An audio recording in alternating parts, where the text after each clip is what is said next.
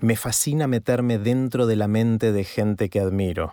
Una herramienta muy simple para hacerlo es preguntarles en qué están pensando. En esta serie de Aprender de Grandes les comparto conversaciones que tengo por Instagram. Como verán, la calidad del audio no es tan buena como cuando grabamos los episodios en estudio, pero el contenido está buenísimo. Pueden seguirnos en Instagram en arroba Aprender de Grandes. Que lo disfruten.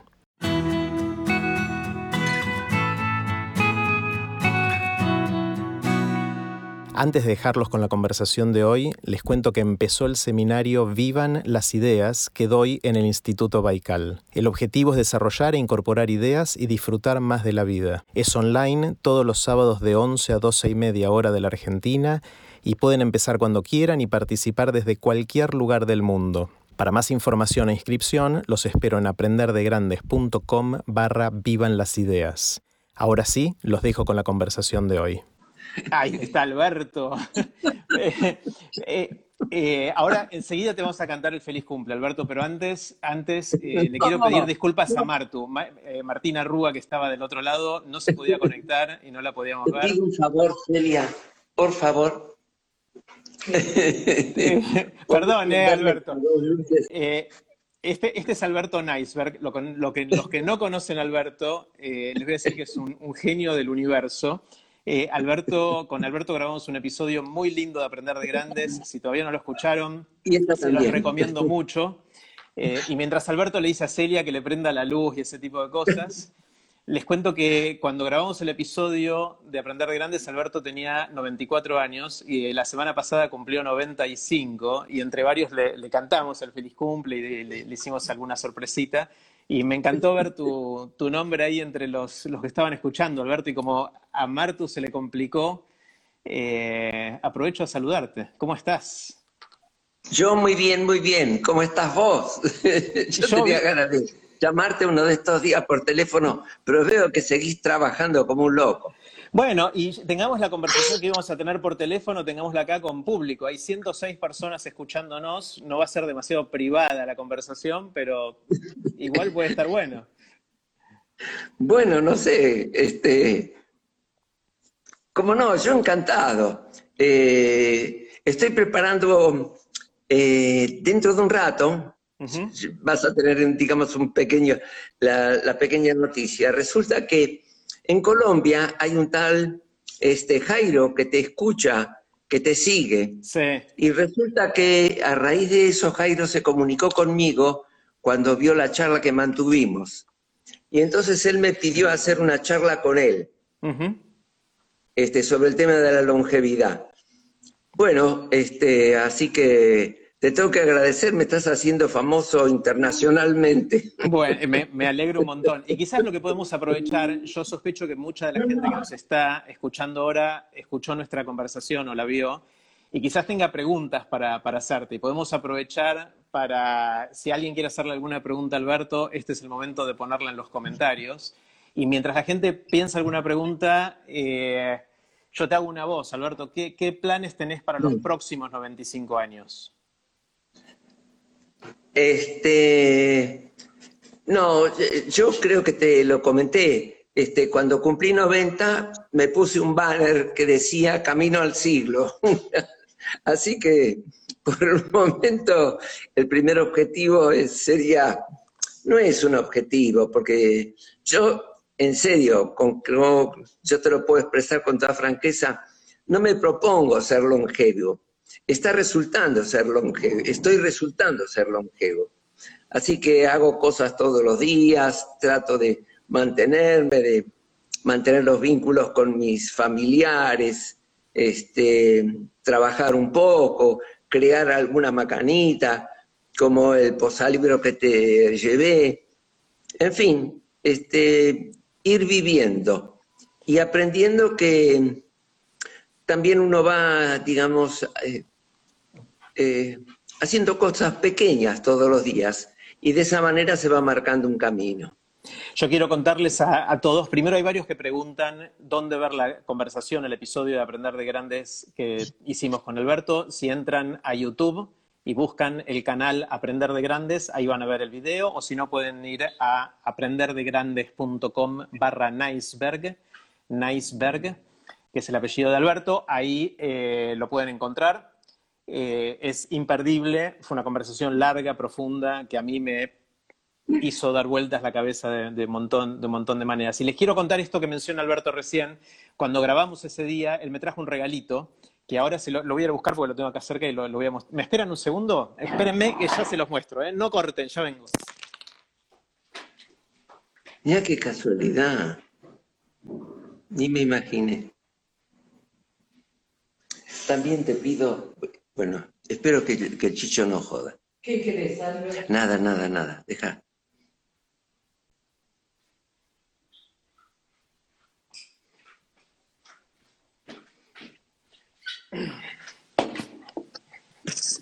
Acá estoy. Bueno, esto, ese día llegó Alberto con un, con un paquetito, lo abrí y adentro estaba esto que después lo terminé de armar, que es un hermosísimo eh, posalibro, supongo que es, o, biblioteca chiquitita. Posalibros. Posalibros, esa es la palabra. Eh, entonces, por ejemplo, este es el libro, va así, eh, no sé si se llega a ver bien. Y bueno, yo no puede poner varios libros y tiene esto que hace que no se caigan, etc. Y lo que me contó ahí Alberto, que quiero compartir con todos, es una analogía muy linda que tiene que ver con en qué se parece la biblioteca de uno con la forma en que la computadora maneja su memoria. Y después vos decime, Alberto, si la digo bien o no. Pero nosotros tenemos en, en, casa, yo tengo, bastantes libros, muchos más de los que leí, obviamente. Eh, pero no, los tengo ordenados, o sea, están ahí y la mayor parte de esos libros no los toco hace años, pero cada tanto hay libros que, me gusta releer y de hecho ahora estoy en un periodo de, releer bastante eh, y de repente cuando, cuando uno tiene un libro que quiere releer, tiene que sacarlo de ese archivo y tiene que ponerlo en algún lugar más cercano para, para que esté al alcance de la mano. Y la analogía con la computadora es que la computadora tiene dos tipos de memoria, la memoria ROM y la memoria RAM. La memoria ROM eh, tradicionalmente viene de Read Only Memory, de la memoria que era solo para leer, eh, que era donde se guardaba un montón de cosas que estaban disponibles para ir a buscar cuando las necesitemos. Y la RAM, que es la Random Access Memory, es la memoria que usa la computadora para procesar en el momento. Es, lo que está, es, la que tiene los datos que necesitamos para correr los programas y para hacer los cálculos que tenemos que hacer. Entonces, la analogía es que esta linda, este lindo posalibros que me regaló Alberto es la RAM de nuestra biblioteca, o de mi biblioteca ahora. Entonces yo agarro los libros que estaban en la memoria lejana, los saco en el rígido, en el, rígido, en el rígido y los pongo en la RAM, que es la memoria de trabajo, y entonces eh, les voy a mostrar uno que estoy releyendo ahora, por si... Eh, este es un libro que me encanta.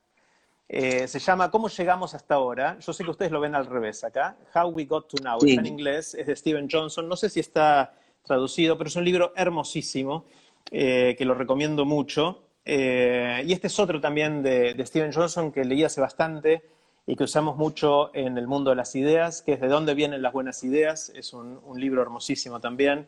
Y estoy leyendo este otro. Estos son mis libros en la RAM, que se llama El arte de aprender que este es de este Josh Whiteskin, que es una persona de Estados Unidos que debe tener ahora unos 40 años, diría yo. Puedo estar pifiándole por 5 años. Que es un chico que quizás alguien se acuerda de la película En búsqueda de Bobby Fischer. Este es un chico que de chico fue un, eh, um, un, prodigio de ajedrez y se hizo una película que se llamaba En búsqueda de Bobby Fischer. Ahí está abajo él de chiquito jugando al ajedrez. Eh, que es esencialmente una película biográfica de él y se hizo muy, muy famoso y bueno, después dejó el ajedrez y se dedicó a otras cosas y empezó a aprender artes marciales y otras cosas más. Y en cada una de esas fue increíble. Y este es un libro muy lindo sobre cómo él fue desarrollando el arte de aprender que es algo que, me encanta y que estoy investigando. Así que, Alberto, perdón, fue largo esto, pero fue... Eh, no, al contrario, la explicación tuya fue clarísima y realmente digamos, partió, eh, eh, el diseño partió de esa idea, ¿no? De tener una, como una especie de biblioteca donde la podés llevar y poner donde quiera, la podés llevar en tu comedor, la podés llevar en, en tu escritorio, la podés llevar en tu baño. Exactamente.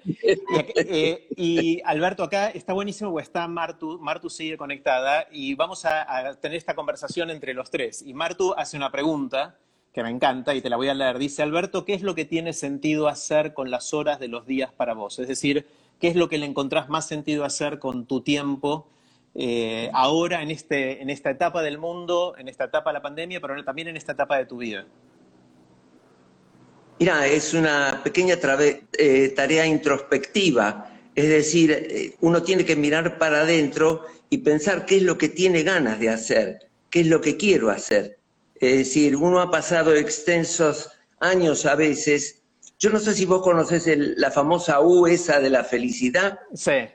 Bueno, entre los 30 y los 60 años, por decir, por generalizar, se supone que uno hace las cosas porque las tiene que hacer. Y entonces a partir de los 60 ya te desligas de un montón de responsabilidades, tenés más tiempo libre, y entonces es una etapa en la que vos eh, podés desarrollar todas aquellas cosas que quisiste o que descubrís que querés hacer y darte la libertad de hacerlo. Es decir, buscar algo que te guste realmente. ¿Y vos eh, encontraste, algo, encontraste algo en esa dirección? O sea, ¿qué, es lo que te gusta hacer en estos días?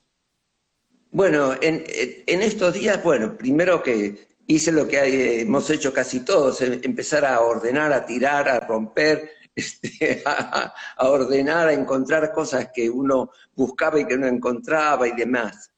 Y después estoy eh, pensando en el tema del diseño.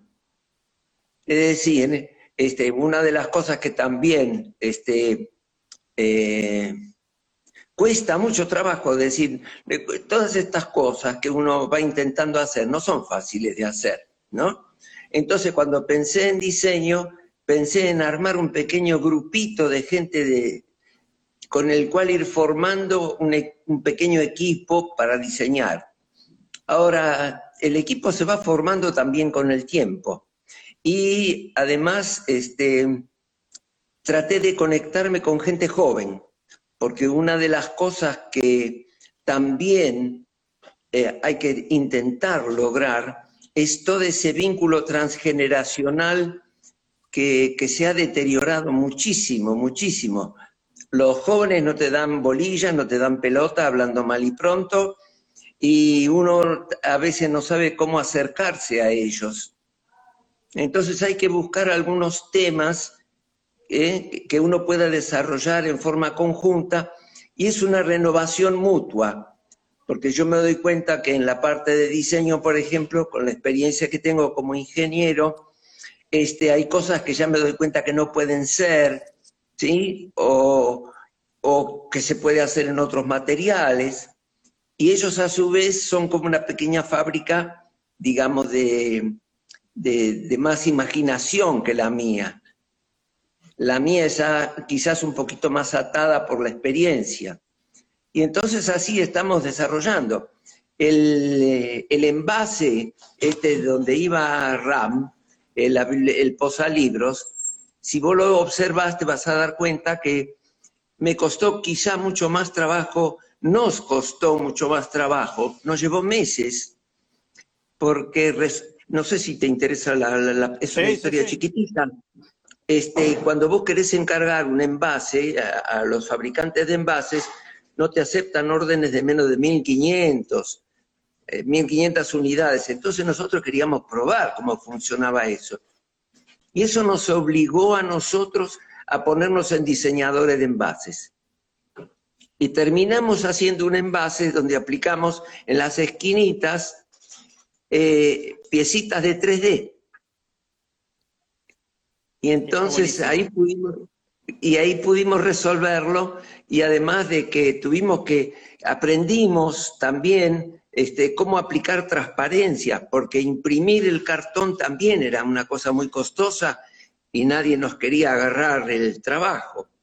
Así que las dificultades ¿no? nos fueron obligando a encontrar un camino, eso sí, uno tiene que ser, digamos, un poquito riguroso en no transar, en querer que la cosa sea linda y que te salga como a vos te gusta. Ahora, si gusta a los demás o no, no sé, pero el asunto es que para empezar le guste a uno. Y eso es una manera de ir encontrando cosas para ir desarrollando, ¿no? de repente en nuestra charla habíamos hablado así de poner una fábrica de churros en la esquina. Totalmente. Y bueno, Si, a alguien, si alguien le gusta, pero que agarre viaje, que lo haga de todo corazón, porque es el momento de que uno se gratifica también con cosas este, que lo dejan contento de, hacer. Sí, acá hay un comentario de, Gladys que está buenísimo. Dice, podemos pensar en el diseño de los vínculos a partir de la tecnología, ¿no? Como el hecho de que podamos estar interactuando ahora, gracias a la tecnología, sin haberlo siquiera planeado, surgió naturalmente, eh, impacta en nuestro vínculo. Hoy estamos conversando que quizás de otra manera no hubiésemos conversado, pero siento que ahora pero la tecnología... No eso, sino de que vos fíjate, discúlpame la interrupción, perdón, perdón, este, eh, se ha invertido, digamos, el, sentido del aprendizaje, porque nunca te hubieras imaginado vos hace 10 o 20 años que hubieras llamado a un nieto o a un sobrino para preguntarle cómo solucionar un problema que vos no sabes solucionar. Entonces la tecnología también, me parece que el comentario que han hecho es muy oportuno este, porque es, un, es una herramienta que nos puede, eh, digamos, ayudar a rearmar un vínculo con la gente joven. Totalmente. Y aprender mutuamente. Sí, sí, a mí me pasa con mi familia también que, que, la tecnología genera estas oportunidades. A veces son desafíos y cada vez más ahora estamos dependiendo de la tecnología para seguir en contacto con nuestros amigos también. Anoche con mi esposa y con dos amigos hicimos un encuentro por, por video y estuvimos más de una hora charlando de huellas perdidos, ¿no? Y es algo que antes nos hubiésemos encontrado en persona y ahora nos extrañábamos y decidimos hacerlo por esta vía. Es que vos fíjate cómo son las cosas. Yo hace 20 días no me hubiera podido comunicar con vos por Instagram Live. Claro. Y resulta que esa conexión con Colombia me sugirió hacerla por Instagram. Yo le dije, mira, no entiendo un corno de Instagram Live. Entonces, ¿qué hice? Hablo con mis nietos. Entonces, mis nietos me ayudaron a resolver cómo aprender a manejarme con Instagram. Y una cosa que estoy haciendo hoy con vos con bastante naturalidad, este, no lo hubiera podido hacer hace 20 días se te nota resuelto, así que está, estás buenísimo, está, bárbaro. aprendiste rápido, aprendiste rápido. ¿Hay, algo más que te dé, ¿Hay algo más que te dé ganas de aprender? Bueno, mira, este, hay una cosa que yo no sé por qué me impulsa y es la que me atrajo mucho, mucho en Baikal, y es el aprender de gente que sabe cada tema. Los otros días escuché una charla con Pepe Sánchez de, Sebastián, de, eh, Campanario, que me pareció, pero bárbara, me pareció bárbara. Yo aprendí muchísimo, en serio te lo digo. Yo aprendí muchísimo, comprendí perfectamente, por ejemplo, la importancia del mindfulness, que yo creo que es una cosa que es una herramienta que esta época va a ayudar a que la gente la incorpore. Es así que tengo muchas ganas de empezar a estudiarla, porque me doy... Él describió en un momento un episodio, pero clarísimo, que me enseñó a mí mucho. Él dice, cuando yo entro a la cancha, dice, tengo mis propios miedos, el público que está esperando que yo la invoque en todas, el entrenador que me va a gritar durante todo el partido, yo que tengo que estar mirando dónde están todos mis compañeros y necesito estar perfectamente concentrado, desprenderme de todas esas cosas y hacer la mejor jugada posible. Es decir, esa concentración y desprenderse de lo que molesta en el pensamiento, que es el, es, el, aquí y ahora del mindfulness, ¿no? Y ahí lo entendí claramente. Está genial, está genial. Entiendo que es una práctica, o sea, hay dos, abordajes. Uno es, el, es la práctica, que es a través de hacerlo y tratar de uno empezar a ser más consciente del aquí ahora, de su cuerpo, de su percepción, de sus propios pensamientos, que son, todos esos son posibles objetos de meditación, de mindfulness. Y el otro es estudiarla, como la gente que lo estudia como un fenómeno de neurociencias o cognitivo o, de comportamiento o del pensamiento en general, ¿no? Cuando vos a, vos te gustaría practicarla, ¿no? Lógico, lógico. Este, y después hay otro aprendizaje que me desconcertó y es no tanto, digamos, el hecho de respetar el cuerpo, sino el, el comer cuando uno tiene hambre. No sé si vos lo escuchaste esa parte. Espectacular. Es decir, dejar que el cuerpo llegue al momento en que te diga tengo ganas de comer ahora y no en otro momento, ¿no? Porque son las doce y media y la familia se reúne alrededor de la mesa para comer. Es decir, respetar los ritmos propios, tu biorritmo, digamos, para hacer todas las cosas. Claro, ahí, ahí yo tengo mucha gente conocida que si le preguntas si tiene hambre, lo que hace es mirar el reloj. Pero escúchame, si mi señora me pregunta, ¿comemos? Yo lo primero que le pregunto es, ¿qué hora es? Claro. es verdad, y así supongo que terminamos comiendo de más, porque ahí es la hora de comer y hay que comer. Eh, Lógico, sí, no. Es decir, este, es tan importante, es decir, que entre comillas sería respetar el cuerpo de uno Hmm. Eh, que dejar que el cuerpo te, pida las cosas que vos necesitas, darle libertad, ¿no? No imprimirle ritmos de afuera o cosas de afuera. Alberto, acá hay, varios comentarios. Voy a unir el comentario de Ongi con el de Javi.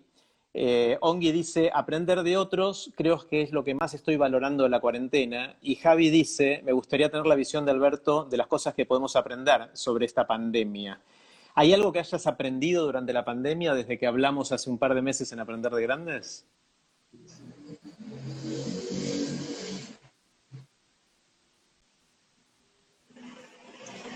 Este, aceptar una incertidumbre total sobre la vida, pero total, porque en este momento no sabes cuánto va a durar, si vale la pena planchar la curva o no vale la pena planchar la curva, si hay que dejarla que se desarrolle, si va a pasar realmente un año, todas las opiniones en contra, a favor, todo el efecto económico que va a tener cuanto más dure, es decir, yo no sé si sirve realmente. Yo me hago 25 mil preguntas, te das cuenta que ninguna me la puedo contestar, pero de repente yo sé que si esta si los efectos económicos que, está ocasionando la pandemia en nuestro país, que ya estaba tan planchado económicamente, yo no sé qué puede pasar. No sé si puede haber este, problemas sociales, revueltas, este, se están tomando algunas medidas que son absurdas, pero que además están mostrando el estado lo, tengo que decir por franqueza, el estado calamitoso en que se encuentra nuestro país en muchos aspectos. Y entonces, este, me desconcierta también no ver a alguien que pueda tener una imagen eh, o, una capacidad global de sacarnos de situaciones así. Incluso a nivel internacional uno se da cuenta que hay fracasos espantosos de dirigentes que uno hubiera esperado otras conductas. Sí, yo siempre pienso en, los casos, obviamente, de Estados Unidos, de Brasil, eh, donde fue a través de la arrogancia de los líderes que, llegaron a donde, donde están ahora. Justamente. Eh, y, siempre tengo dos, puedo verlo de los dos lados. Uno decir, bueno, quizás los países se den cuenta y elijan mejor a sus próximos líderes, pero después me doy cuenta que eso es quizás un poquito ingenuo y que inclusive es muy probable que tanto Trump como Bolsonaro y otros más salgan airosos de esto, porque van a decir, bueno, al final se murieron solamente, entre comillas, solamente no sé cuánta gente, y no se murieron tantos otros millones que podrían haber muerto gracias a mí. Entonces tengo la sensación de que van a, al final de esto van a quedar parados como que ganaron la guerra. Eh, inclusive hasta puede llegar a un escenario en el cual aumente la probabilidad de que a Trump lo relijan a fin de año, ¿no? Sí, sí. Pero además no me doy cuenta cómo puede evolucionar la enfermedad, en el sentido de que hay eh, decenas de miles de lugares en los cuales el virus puede estar y quizás no llegar a la solución. en villas miserias, ah. en geriátricos, pero no los, los lindos, los, los que, digamos, los que se pueden bancar, eh, eh, geriátricos como hoteles de cinco estrellas, digamos. Hay geriátricos truchos, hay 4.400 villas miserias. Yo pienso que México, por ejemplo, está rodeada por seis colinas y en cada una de esas colinas está rodeada, viven millones y millones de personas que tienen que bajar todos los días de la colina para buscar el agua. Yo estuve en México, en Distrito Federal, y cuando pienso cómo se puede solucionar el virus en, Distrito Federal en México, yo me agarro de la cabeza, no me lo puedo imaginar. Lo mismo San Pablo. Y entonces yo pienso, ¿cómo esto se puede solucionar realmente? A menos que realmente se encuentre una vacuna de la puta madre y mm. que todo el mundo, no sé, nos bañemos en esa... bueno, ojalá, ojalá suceda. Tarde o temprano va a, haber, va a haber alguna vacuna, el tema es que se puede demorar mucho, ¿no? Y sí, pero mientras tanto te das cuenta, hay países que no tienen la capacidad económica de subsistir hasta que llegue la vacuna. Claro, sí, países, personas, zonas de la sociedad o, sectores de la sociedad, es, muy complicado. El otro día yo leí un articulito chiquito en Clarín que decía, pero una japonesita creo que era, una muchacha, una chica de, de 30, 35 años, que decía, y solamente dice los países que puedan bancar el costo de esta epidemia van a sobrevivir bien que va a ser gigante, ya es gigante el costo para los países, para, las, para un montón de, personas. Eh, es que todavía no se sabe ni cuánto va a seguir costando. Hmm. Sí, sí, sí, sí. No sé, son tantas preguntas, vos te imaginas, así que este es, no termina más las preguntas. Sí, es complicado, complicado. Y también el, eh, el costo de, de, la distancia social, creo que ese todavía no lo apreciamos mucho. Eh, es muy difícil de imaginarse qué costo va a tener no haber estado cerca y poder abrazarnos con la gente más querida, con, los familiares, con los amigos más íntimos. Eh, eso no, me cuesta imaginarme cómo, va, cómo nos va a impactar en la vida futura eso, ¿no? Es que va a haber que necesariamente va a haber cambios culturales. Mm. El japonés no se besa, no se abraza, junta las manitos, agacha la cabeza, saluda y a lo mejor vamos a tener que aprender de los japoneses, no sé, hay cosas que se van a tener que modificar, no sé. yo estuve eh, releyendo, reescuchando las palabras de Obama y Bill Gates y realmente es sorprendente la, la inteligencia de estos tipos hace cinco años para prever exactamente lo que iba a pasar hoy. Mm, mm. Una visión que no sé, ¿ves? Eh, se necesitan estadistas así ahora para salir de esta situación. Alberto, acá hay una pregunta de Hernán que dice, ¿recordás algún momento de incertidumbre de este tipo? Y quizás yo te hago la pregunta un poquito más amplia, que es eh, reflexionando sobre las cosas que te tocaron vivir a lo largo de estos pocos 95 años ¿Cuáles sentís que fueron los hitos de la historia de la humanidad que, de los cuales fuiste testigo? Quizás este sea uno, pero mirando para atrás, ¿cuáles son los otros que, que rescatás o que destacás? Mira, el primero que se me ocurre fueron los 11 meses que Inglaterra quedó sola al mando de Winston Churchill y que realmente yo creo que salvaron la cultura occidental, porque realmente y salió con el famoso rescate de los 200 o 300 mil soldados británicos que estaban en Francia y que había que llevar a, Gran Bretaña para que no murieran en manos de Hitler. Y que alentó a que todo el mundo que tuviera un bote, un barco, un velero, qué sé yo qué, que saliera y trajera por lo menos un soldado. Es, es, es emocionante. Y en ese momento Churchill estaba solo no tenía todavía el apoyo de Roosevelt y, yo creo que fue un hito de la humanidad. Yo creo que ahí se salvó la cultura este, occidental. Wow.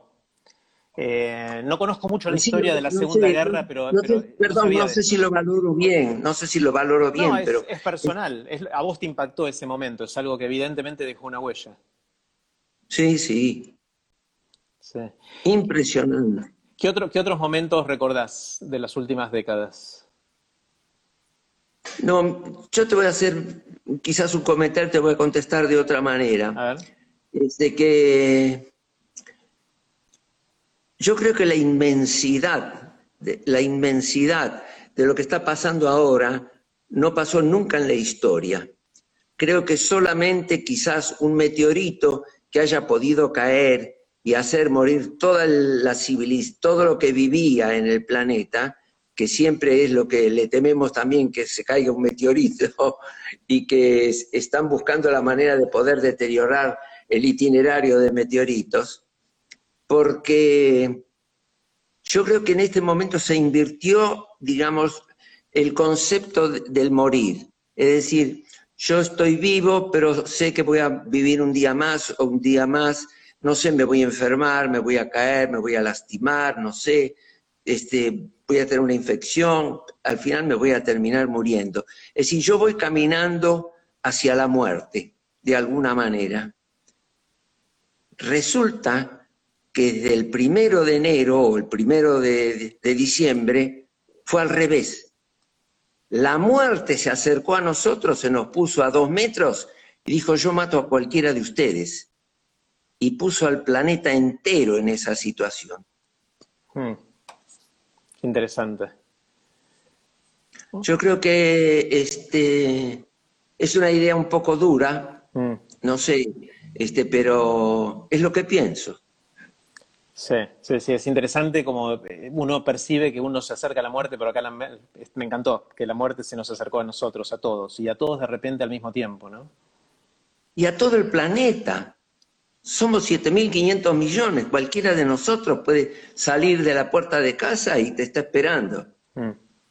Y no sé, no sé. Sí, una, una pregunta que, me, que, nos venimos haciendo muchos, obviamente, en estos días es si esta sensación de vulnerabilidad asociado a, la muerte que se nos acerca va a dejar un impacto o, o va a aliviar nuestros egos hacia adelante. Es decir, eh, si esta sensación de fragilidad que tenemos como personas y como sociedades puede hacer que cambie el futuro de, nuestra historia. ¿no? sé si te preocupa el tema o lo estás pensando vos también.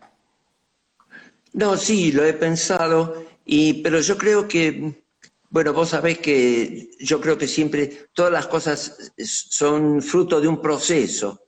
Yo creo que a lo mejor esto puede constituir una bisagra para que empecemos a cambiar cosas, porque de, la noche a la mañana no vamos a cambiar, ¿te das cuenta? No nos vamos a volver japoneses y saludar con la mano. Vamos a tener que entrar en un proceso de aprendizaje, ¿sí? Que nos va a llevar años y que a lo mejor en 10, 20 años, no sé, qué sé yo, a menos que, que, que, que nos apremie la situación y que no tengamos más remedio que aprenderlo en dos días, ¿no? Pero si no, vos sabés, los cambios cuestan mucho trabajo, no son fáciles, la mente siempre este, tiende a, las rutinas, así que hay que romper esas rutinas a nivel mental y cuesta mucho trabajo. Mm. Yo quiero contarles a todos una infidencia de algo que me pasó con Alberto cuando terminamos de grabar nuestro episodio de Aprender de Grandes hace un par de meses. Esto fue antes de la, de la pandemia. Eh, Alberto yo lo conocí hace relativamente poco, lo conocí en el Instituto Baikal eh, y terminamos de grabar, habíamos pedido un auto creo y estamos esperando que llegara el auto que lo iba a llevar Alberto a su casa. Eh, salimos del estudio y en el momento que salimos del estudio, Alberto tiene un bastón y va caminando con el bastón. y hay, una bajadita como un cordón y le digo Alberto, cuidado con el cordón yo, sencillamente, pues me dio miedo que se tropezara y pues venía con el, bastón. Me mira enojadísimo, Alberto, y me dice: No me trates como un nonagenario. Eh, me dio una bofetada, pero que me encantó, eh, y me, enseñó algo muy, muy profundo, que, o sea, por un momento me puse en los pies de él y entendí lo que me dijo. Eh, que uno no es nonagenario, a uno lo tratan o no lo tratan como nonagenario. Eh, y Alberto piensa como piensa y puede tener esta conversación sin aviso previo y, puede desafiarnos en lo que sea, justamente porque en espíritu es un pendejo como todos nosotros. Eh, que, está, está, desafiándose las cosas, se hace más preguntas que las respuestas que cree tener. Y me parece que eso es una señal de que esos 95 años eh, son de pendejo en el sentido de que tenés toda la vida por delante y ojalá todos podamos pensar un poquito más como vos, ¿no? Yo te agradezco mucho. Vos sabés que una de mis adquisiciones a nivel humano sos vos. Y que realmente este, es muy lindo, es muy lindo. Yo sé que puedo aprender muchas cosas de vos, sos una persona muy inteligente, muy inquieta, ¿no? Ahora yo te voy a hacer una pregunta a vos. Dale. Porque no sé si vos te acordás, infidencia por infidencia, que cuando terminamos de charlar, vos me dijiste, bueno, ¿y qué se te ocurre como última cosa? Y yo te dije, a mí me gustaría estar sentado en tu lugar y preguntarte a vos. Claro que me acuerdo, claro que me acuerdo. Haceme, haceme la pregunta que quieras. Bárbaro. Este, ¿Qué haces con todo lo que aprendes? Uh. Porque yo me puse en tu lugar y yo me doy cuenta que vos estás teniendo como una especie de proceso de enriquecimiento mucho más intenso que una persona común, a través de conocer en charlas francas y abiertas a personas que han tenido muchas experiencias en muchos órdenes de, de, cosas. Y entonces mi pregunta es muy simple. Vos estás atesorando un conocimiento mm. como pocas personas pueden tener sobre la condición humana. Bueno, ¿qué haces con eso vos? Mm. ¿De qué te sirve? Eh, está buenísima la pregunta por un montón de razones. La principal es que nunca me la había hecho así. Eh, así que te agradezco la, la, pregunta. Voy a intentar esbozar una respuesta, pero me parece que la respuesta me va a llegar dentro de algunos días y voy a decir, tendría que haber dicho eso. Eh, porque como todo, toda pregunta importante que uno no tuvo tiempo de pensar, eh, es poco probable que, que, diga algo con lo cual esté yo mismo de acuerdo.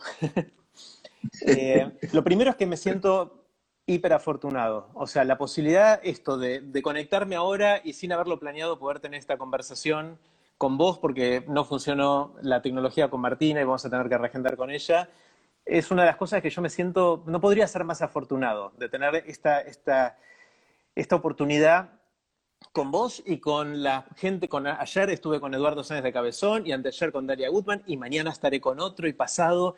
Y tengo la suerte de, de poder llamarlos a ustedes y que me den bola.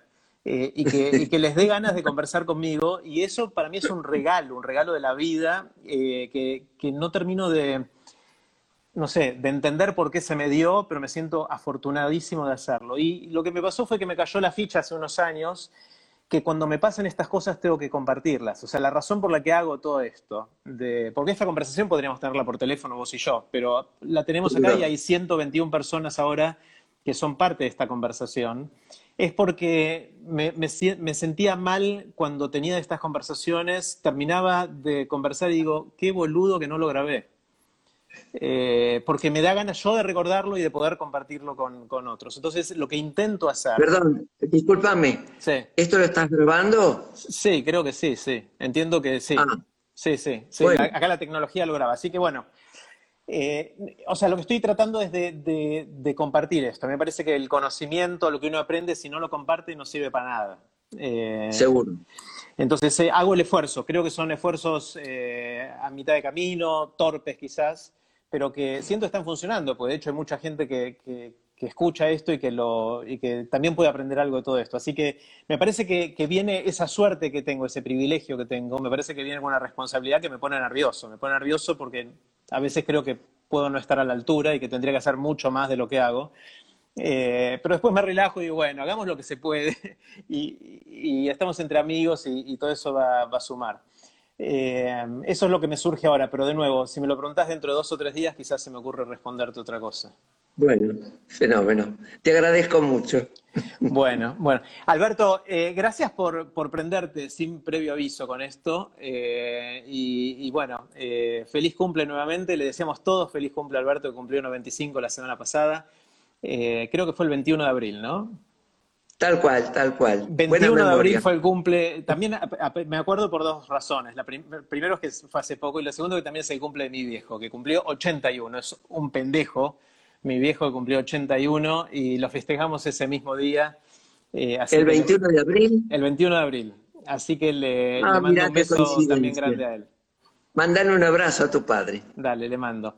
Bueno, Alberto, te dejo acá. Después veo, esto solamente lo vamos a compartir. Eh, iba a ser el, live con Martina Rúa, pero terminó siendo el live con Alberto Neisberg, cosa que ha sido una gran sorpresa. Y con Martina, para los que vinieron por Martina, él es Alberto, no es Martina. Eh, vamos a reagendar con Martina y, tendremos la conversación con Martu, con la genia de Martu otro día. Si es necesario, me opero. bueno, gracias Alberto, gracias a todos. Besos y abrazos virtuales y nos vemos mañana. Después les aviso con quién conversamos mañana. Gracias. Yo te agradezco muchísimo, muchísimo esta charla. Realmente fue muy linda, fue muy gratificante y como siempre es muy enriquecedora. Bueno, gracias a vos, Alberto. Y acá, acá Agus pregunta si lo vamos a poner también en YouTube. Si esto, una vez que lo editamos, nos lleva quizás mañana va a estar en el canal de YouTube de Aprender de Grandes y en el, y en el Instagram TV de Aprender de Grandes. Ahí también lo ponemos para que todos puedan verlo otro día. Así que gracias a todos y chau, chau Alberto, gracias de nuevo. Suerte. Chau, chau. Suerte.